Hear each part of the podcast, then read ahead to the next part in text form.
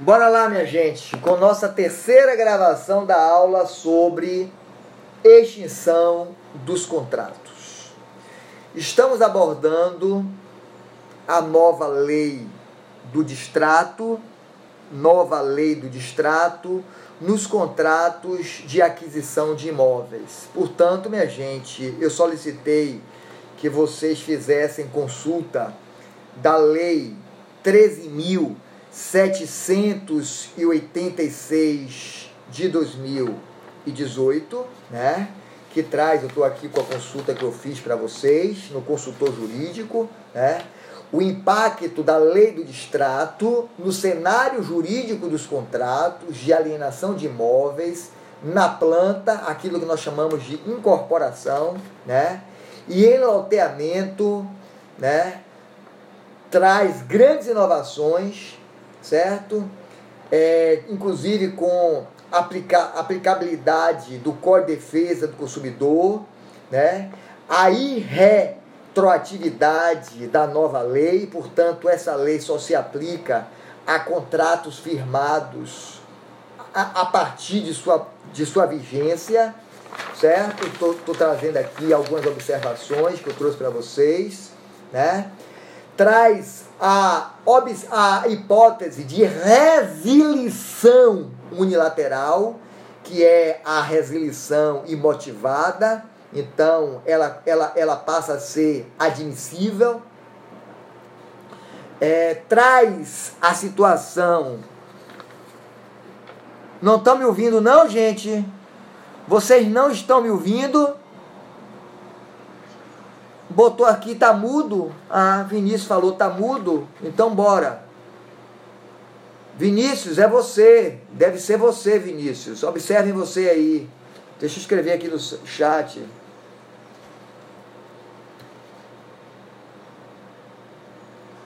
Deixa eu botar aqui que não estou mudo, gente. Vocês podem colocar aí, gente, que eu estou aqui com, com, com, com, com várias coisas na minha mão aqui de papel, né? É, é que eu faço quadro resumos para vocês, que eu trago observações, Estou né? com o código ah, civil aberto, então está aqui, né? Essa nova lei de distrato, minha gente, ela traz muito do que já explicamos hoje na sala, né, na aula, traz o direito de arrependimento. Esse direito de arrependimento está no artigo 67A, é, parágrafos 10 e 11 da lei do distrato, traz a hipótese de cessão de contrato a fim de evitar multa compensatória, também no artigo 67, parágrafo, né, parágrafo 9. É, e outras, né, outras situações traz inclusive uma coisa que é muito importante, que eu gostaria que vocês olhassem, traz é, a situação da excludente de responsabilidade da incorporadora por atraso na obra. Certo? Então, é, é, é essa situação aqui não obsta, por exemplo, que o adquirente é, busque consequências jurídicas, né? Eu gostaria que vocês verificassem com muito cuidado essa nova lei do distrato que se aplica a imóveis. Né?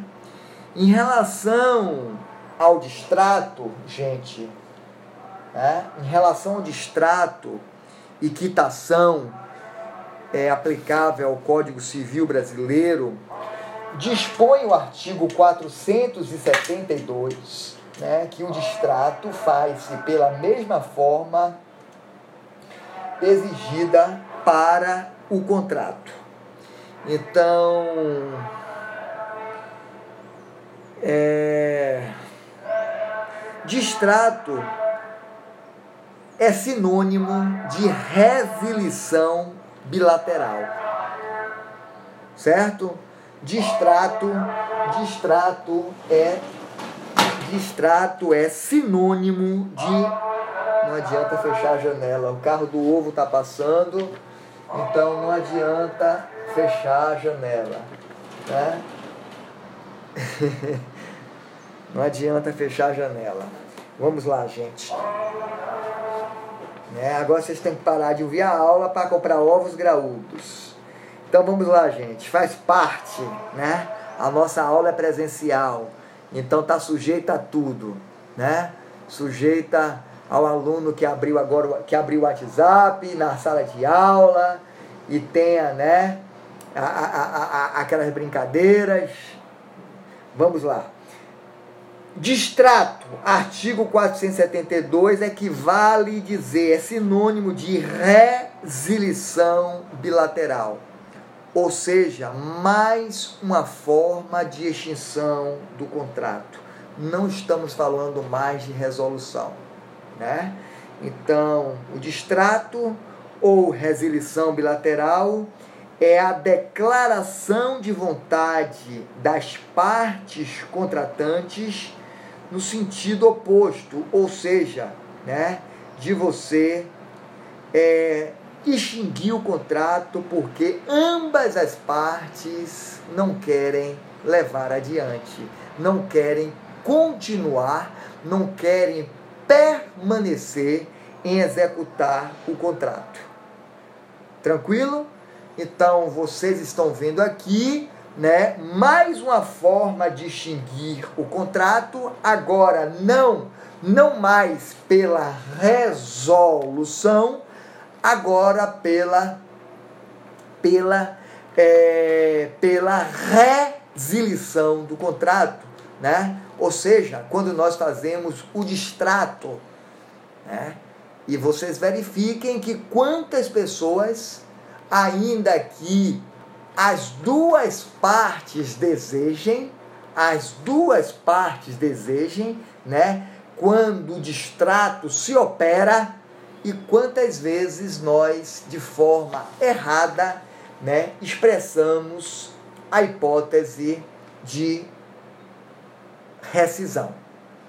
Então aqui nós estamos diante da do distrato, cham, também chamado de resilição, resilição bilateral, Res, é, é resilição bilateral.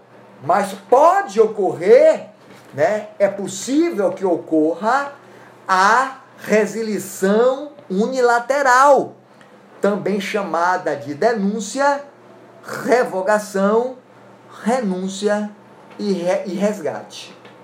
Né? Então a resilição, como nós já observando aqui, ela não deriva de inadimplemento contratual, mas uni, unicamente da manifestação da, de vontade. Né?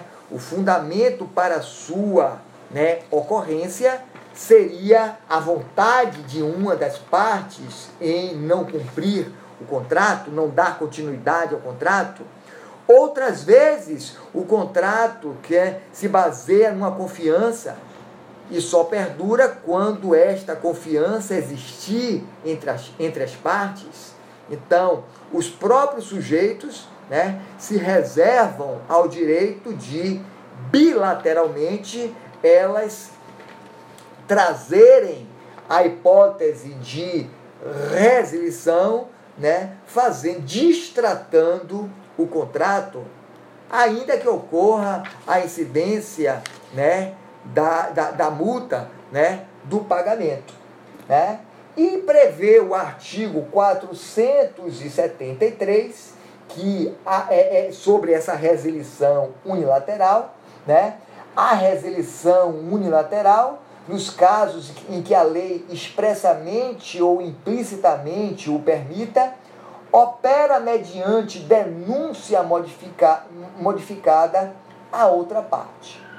Parágrafo único. Se, porém, dada a natureza do contrato, uma das partes houver feito investimentos consideráveis né, para sua execução, a denúncia unilateral só produzirá efeito depois de transcorrido o prazo compatível com a natureza e o vulto dos investimentos, certo? Então, é, em vez de simplesmente determinar determinar é o pagamento de perdas e danos né, sofridas pela parte que está suportando os prejuízos em razão da dissolução unilateral do contrato, né, o legislador, na hipótese do artigo 473, optou por atribuir uma tutela específica, convertendo o contrato que poderia ser extinto por vontade de uma das partes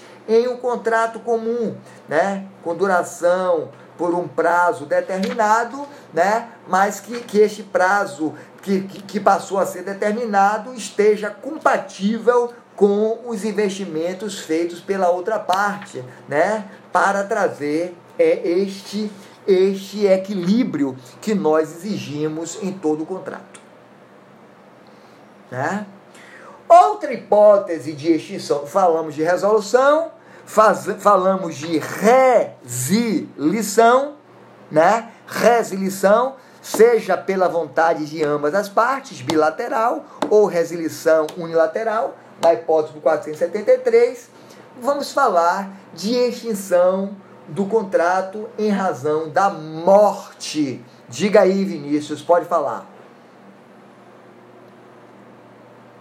Pode falar, Vinícius. Estou aguardando você. Se você tiver microfone, abra, por favor.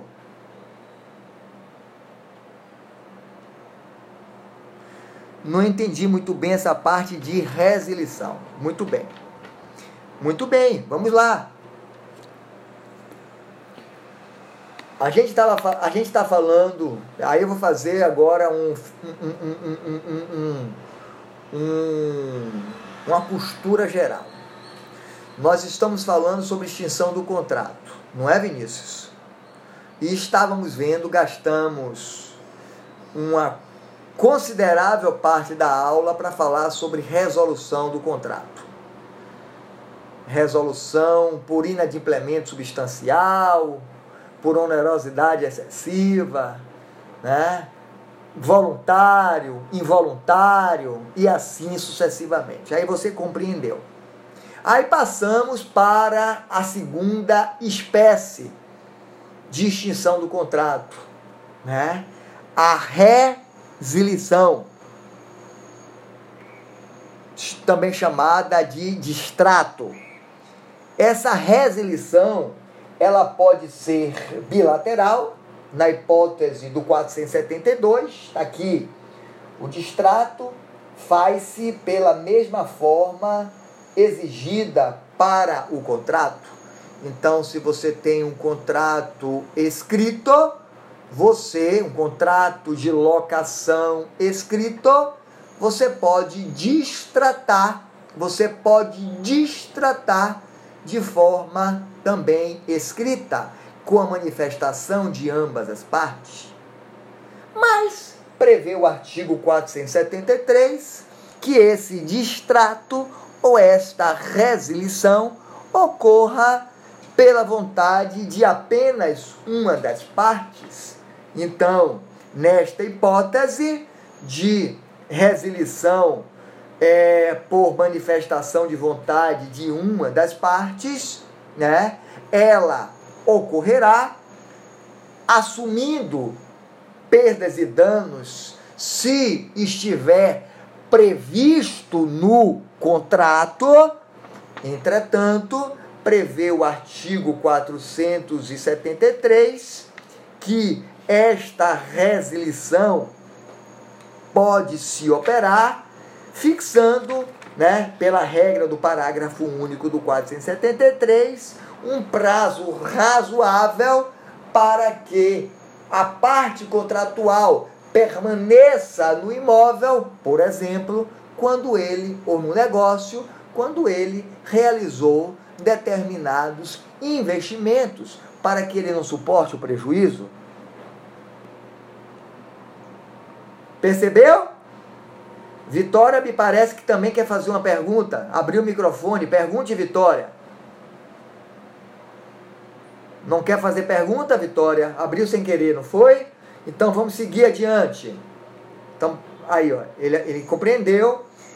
A outra, a terceira espécie de extinção do contrato, né, é aquilo que nós chamamos de extinção decorrente de fatores naturais, de fatores né, naturais ordinários. A morte de um dos contratantes. A morte de um dos contratantes é, pode acarretar a dissolução dos contratos quando os contratos forem, por exemplo, os contratos forem, por exemplo, personalíssimos, minha gente. Quando eles puderem ser executados tão somente pelaquela pessoa, pelaquela parte contratual, né? Então eles não podem ser executados, eles não podem ser executados por outras pessoas. O que leva, o que leva, né, à extinção do contrato. O que é a morte, né, a morte de um dos contratantes, ele pode acarretar, ele nem sempre acarreta a extinção do contrato, né? porque ele, é, é, nos contratos intuito persone, né? nos contratos personalíssimos, eles não podem ser executados por outras pessoas.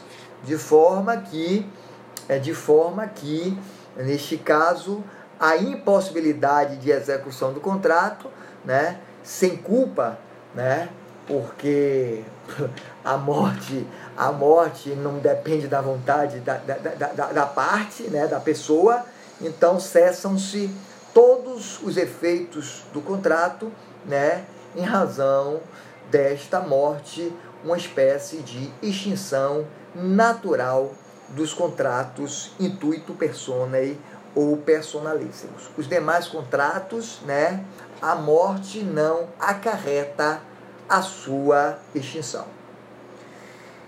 E finalmente, né, aquela expressão que nós mais utilizamos ou que quase sempre as pessoas utilizam como se fosse a única hipótese de rescisão, de extinção do contrato, que é a rescisão.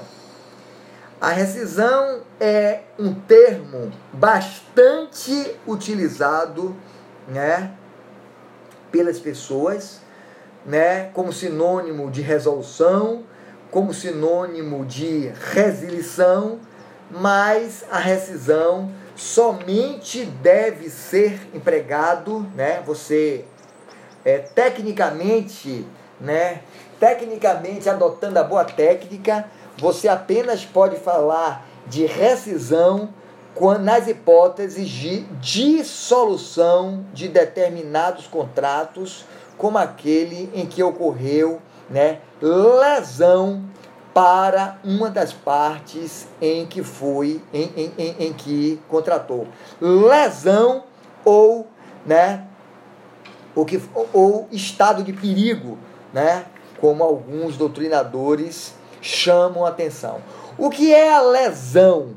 A lesão é um defeito de negócio jurídico, né? E ela se configura, né, em todas as vezes em que alguém por necessidade ou por inexperiência se obriga a uma prestação manifestamente desproporcional. Então, uma vez está prevista no artigo 157 do Código Civil Brasileiro, né, tecnicamente a, a, a, a, a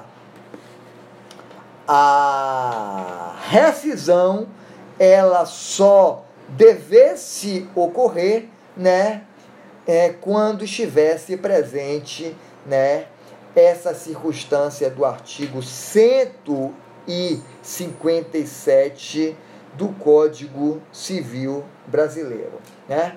O Código Civil Brasileiro ele não exige mais para a configuração da lesão, né, que essas práticas maliciosas, aquilo que nós chamamos de dolo de aproveitamento, sejam demonstradas, né?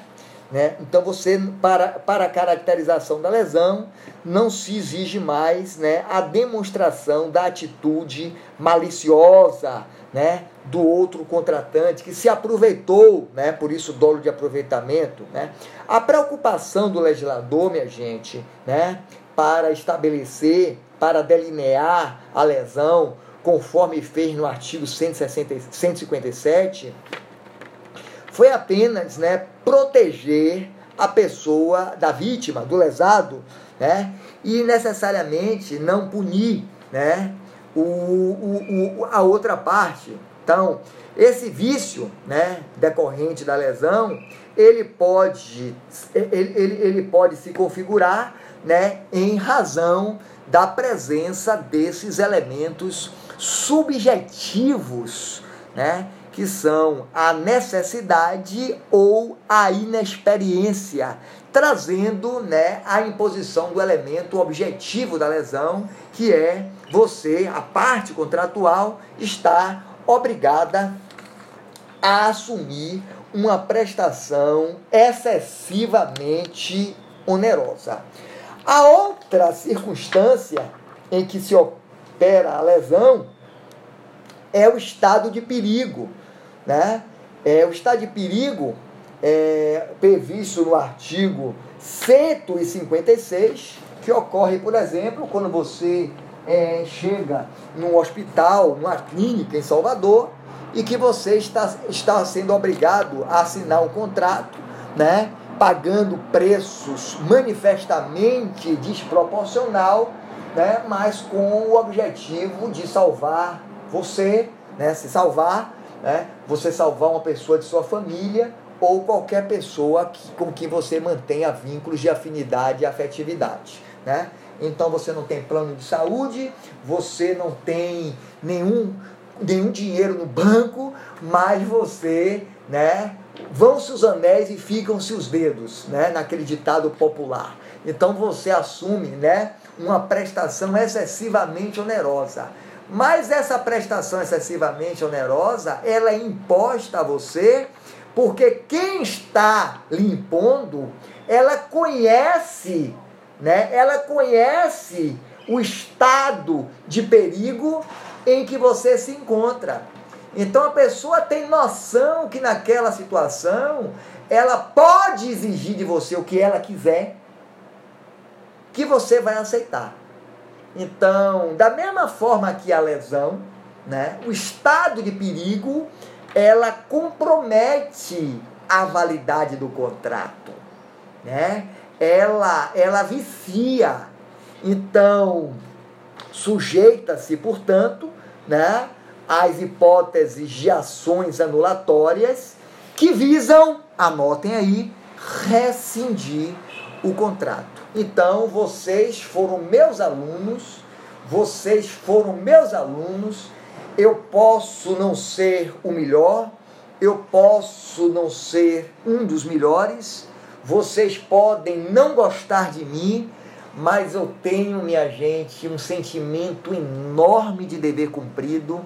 Eu me esforço o máximo, o máximo para dar o meu melhor, né? Seja em sala de aula, seja através dessas plataformas, né?